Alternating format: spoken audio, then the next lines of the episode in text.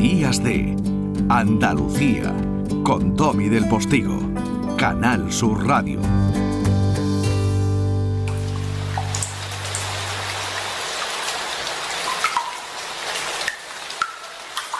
Precipitación cálcica, agua, oquedad, oscuridad, misterio, sonidos, descubrimiento. Aventureros, deportistas, autoridades se van a dar cita esta tarde en esa gala en la que se va a hacer entrega de diferentes reconocimientos a destacados espeleólogos andaluces por su trayectoria en la labor de investigación y de exploración de todo lo que está ahí debajo del mundo subterráneo. Se va a presentar el libro Sima Gens 1971-1978, que fue el primer menos mil español. O sea, mil metros hacia adentro, a lo subterráneo. Es un relato gráfico de una gesta que fue épica en lo deportivo y en lo humano, que en sus más de 250 páginas y 500 fotografías inéditas en su mayoría contiene la narración de forma amena de uno de los logros deportivos más importantes de la espeleología española, cuando entre esos años, de 1971 a 1978, no deja de ser interesante recordarlo ahora, que estábamos eh, abriendo el programa con aquel 4 de diciembre de 1977, en esos años 70, numerosos espeleólogos andaluces, liderados por los miembros del entonces llamado Grupo de Exploraciones Subterráneas de Málaga, GENS, por eso Sima GENS, escribieron las páginas de una hazaña deportiva absolutamente épica para el momento. El descubrimiento, la investigación y el descenso solo por espeleólogos españoles del primer menos mil metros en exploración original y además de la primera cavidad mundial de esa profundidad que estaba fuera del territorio francés, ¿no? convirtiéndose en la cuarta cima más profunda del mundo en aquellas fechas. Todo eso se va a recordar, va a ocurrir, se va a entregar en la gala que a partir de las seis de la tarde ocurrirá en eh, la sala, en el auditorio Edgar Neville, en el edificio de la Diputación malagueña, con presencia también del alcalde de la ciudad. Pero quien nos lo puede contar mejor es quien estuvo allí, uno de los que estuvo allí siendo casi un chaval en aquellos años 70 y que deja ya su cargo como presidente de la Federación Andaluza de Espeleología. José Enrique Sánchez, buenos días. Hola, buenos días, Domi. Te he sacado de una reunión asamblea. Sí, efectivamente, estamos en una asamblea porque, como bien decía, eh, después de 50 años eh, en diferentes responsabilidades dentro de la federación, pues bueno, ya va eh, evidentemente llegando la hora de que tomen el relevo las nuevas generaciones. yo lo he contado medio bien lo que va a pasar esta tarde, ¿verdad? Lo has contado perfectamente porque, bueno, además eres conocedor del tema.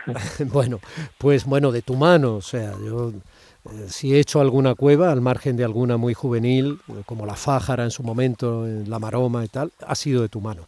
Pero es que quiero preguntarte algunas cosas que tienen más que ver con tus vivencias, ¿no? Desde casi siendo un niño.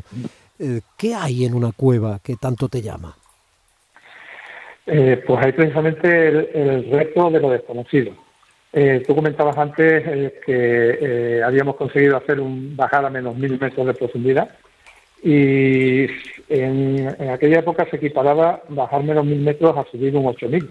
Hmm. Eh, todos tenemos en la mente pues el Everest, el Salón, esa serie de montañas míticas que se ven desde abajo y que, como dijo un gran alpinista, pues había que subirlas porque estaban ahí. Los espeleólogos no sabemos lo que hay bajo tierra hasta que empezamos a bajar y lo descubrimos. Con lo cual tienes ese reto añadido de eh, la aventura, del misterio, de qué va a haber después de ese recorrido. Pero luego en paralelo, y para mí también más importante, es eh, la solidaridad, el equipo, el haber, digamos, hecho piña con los compañeros, porque dentro, pues, el apoyo de unos con otros es imprescindible y como hemos estado varios días dentro conviviendo y, bueno, eh, intentando superar el reto de la naturaleza, pues, digamos, nos ha afirmado en, en una amistad que se va eh, a trasladar hoy en este acto en la Diputación de Málaga, eh, porque vendrán eh, muchos compañeros de los que han participado en todos, años, en estos años en, esa, en esas campañas. personas que vienen incluso desde Cataluña, de Madrid, de Córdoba, de Almería, personas incluso, me llamaba ayer eh, un compañero que tuvo un ictus este verano y están en una cita de ruedas y las dos hijas dicen no podemos dejar de llevar a mi padre porque quiere reencontrarse con quienes han convivido en unos momentos épicos, como tú decías también al principio, épicos por cuanto que el reto de llegar a menos mil metros en la G en los años 70 pues fue todo, digamos, una, una, una, hazaña de superación, pues con los medios técnicos que había en aquel momento y sobre todo pues porque fue la primera vez que españoles eh, conseguimos defender a esa posibilidad, que solamente se había llegado en ese momento hasta el momento en, Francia. Hmm.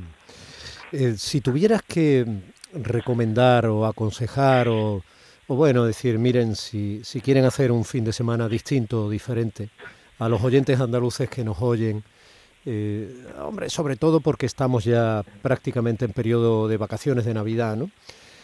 ¿Qué cuevas en Andalucía podrían ser propicias para que decidieran eh, poner rumbo hacia allí, no? Eh, bueno, la espeleología, desde la parte, llamémosle, deportiva y de investigación, requiere un conocimiento y unos y unas técnicas y unos materiales, con lo cual... Sí, yo te hablo pues, sobre, todo, eh, sobre todo de cuevas más visitadas. Efectivamente, entonces a eso iba. para, digamos, para descubrir, eh, digamos, ese misterio y entrar en, la, en esas oscuridades, bueno, hay cuevas, digamos, que son muy conocidas, como la de Nerja o la de la Cueva de, las Maravillas en Aracena. Pero, eh, digamos, no dejan de ser mm, turísticas porque tienen su iluminación y sus caminos, digamos, bien urbanizados. Entonces yo les propongo dos cavidades que hay precisamente en, la provincia de Málaga, y donde descubrir, porque entras con, tus cascos y tus linternas, eh, no hay iluminación artificial y vas con un guía, y descubrir esa oscuridad y descubrir sobre todo la maravilla del arte rupestre. Y son la cueva de la Pineta en Benaján y la cueva de Ardales que está aquí en, en, en el pueblo malagueño, eh, donde Pedro Cantalejo eh, desarrolla una labor increíble de de difusión y de divulgación de lo que es el conocimiento de, ese medio subterráneo. Y ahí sí que van a poder percibir eh, lo que hay bajo una cueva. Yo que mm, la primera que entré en una cueva fue con ocho años y fue precisamente la cueva de la pileta, un campamento juvenil, y bueno, me fascinó y a partir de ahí, después de que tengo nueve años, pues estoy eh, bajando eh, al fondo de la tierra pues por medio mundo. de aquel descubrimiento, os imagen, donde erais unos chavales casi, eh, de aquella mano de chiquillos, entre comillas, eh, faltan dedos. Eh, perdisteis precisamente en una cavidad a uno de vuestros mejores amigos y también vais a recordar esta tarde a una persona queridísima en el entorno de la espeleología andaluza y, también de, la fotografía, y, que es José Antonio Berrocal. Em, cuando esta tarde eh, dejes definitivamente el cargo y presentes el libro y se entreguen los reconocimientos, los tendrás presentes, ¿no? Eh, ¿Cómo, ¿Cómo se sale de una cueva cuando se sale huérfano? Pues bueno, mm, precisamente porque percibes el riesgo y percibes, digamos, eh, esa superación del mismo, pues bueno, eres consciente de que la vida es un tránsito y en ese tránsito pues lo que tienes es que vivirlo y disfrutarlo y con los amigos y con los compañeros mucho más. Entonces, bueno, pues se sale evidentemente pues con el dolor de la pérdida eh, humana, de la pérdida de, una persona cercana, pero al mismo tiempo sales también con reforzado porque el tiempo que has vivido con ellos pues los ha llevado a, a máximo. Eh, eh, al respecto de que bueno alguien pueda morir dentro de la cueva, pues hay veces que me preguntan, bueno, estáis locos, eh, os vais a matar. Eh, y digo, bueno, si, si yo quisiera suicidarme, pues mm, me iba al paso de ronda y fíjate que es romántico, ¿no? Que tiran, ¿no? Eh, no, no, uno no quiere morir dentro de una cueva, quiere probablemente morir en la vida, pero eso es algo que tiene que llegar. Y las circunstancias pues son las que son de toda la calidad y nada más. O sea, el dolor, pero al mismo tiempo, digamos, la satisfacción de haber vivido pues con personas de un talante y de una capacidad humana como José Antonio Local y Federico Ruiz y otros, compañeros que, han muerto en otras circunstancias, pero que bueno, están aquí en nuestro ánimo y que esta tarde los lo recordaremos. ¿Las cuevas son patrimonio de todos nosotros, José Enrique Sánchez? bueno, son patrimonio de todos nosotros, pero algunas veces son patrimonio nada más que de, algunos intereses, ¿no? Eh, no sé si me haces la pregunta por la polémica que hay ahora con la de la cueva esta de la baña.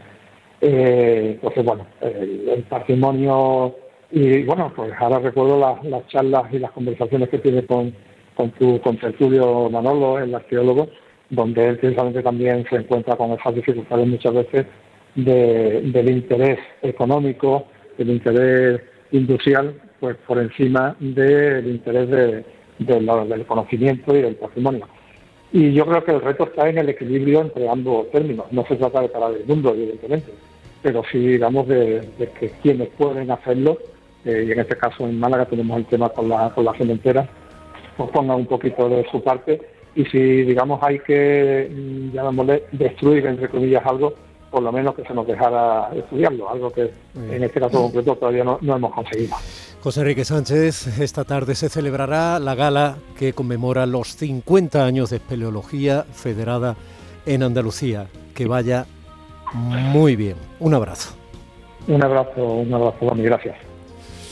Y son casi las 10 y a las 10 información e inmediatamente después este abrazo de radio y comunicación de Días de Andalucía sigue abierto para usted. Días de Andalucía